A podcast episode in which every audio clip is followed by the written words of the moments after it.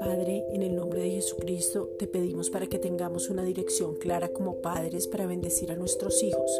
Eso quiere decir poder lanzar una palabra de bendición sobre ellos. Primera de Pedro 3:9.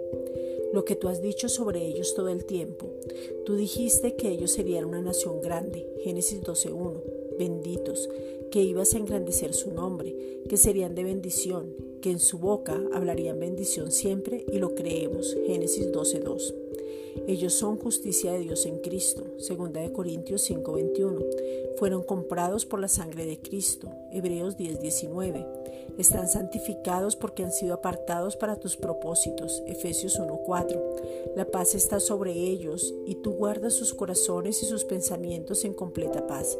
Filipenses 4:7. La presencia de Cristo está dentro de ellos porque ellos y mil generaciones son benditas a causa que reciben el Evangelio de la gracia y creen. Deuteronomio 7:9. Son completamente sanos de la cabeza a los pies y sus cuerpos se alinean conforme a lo que tú los creaste. Siempre experimentarán la sanidad divina porque Jesucristo mismo se llevó toda enfermedad y dolencia. Isaías 53 versículos 4 al 5. No hay ninguna iniquidad, condenación, culpabilidad, vergüenza, temor sobre sus vidas, porque ellos han sido justificados en Cristo. Nunca estarán escasos o alcanzados, porque ellos son bendecidos para bendecir, y toda provisión viene del Padre, quien no escatimonia a su propio Hijo.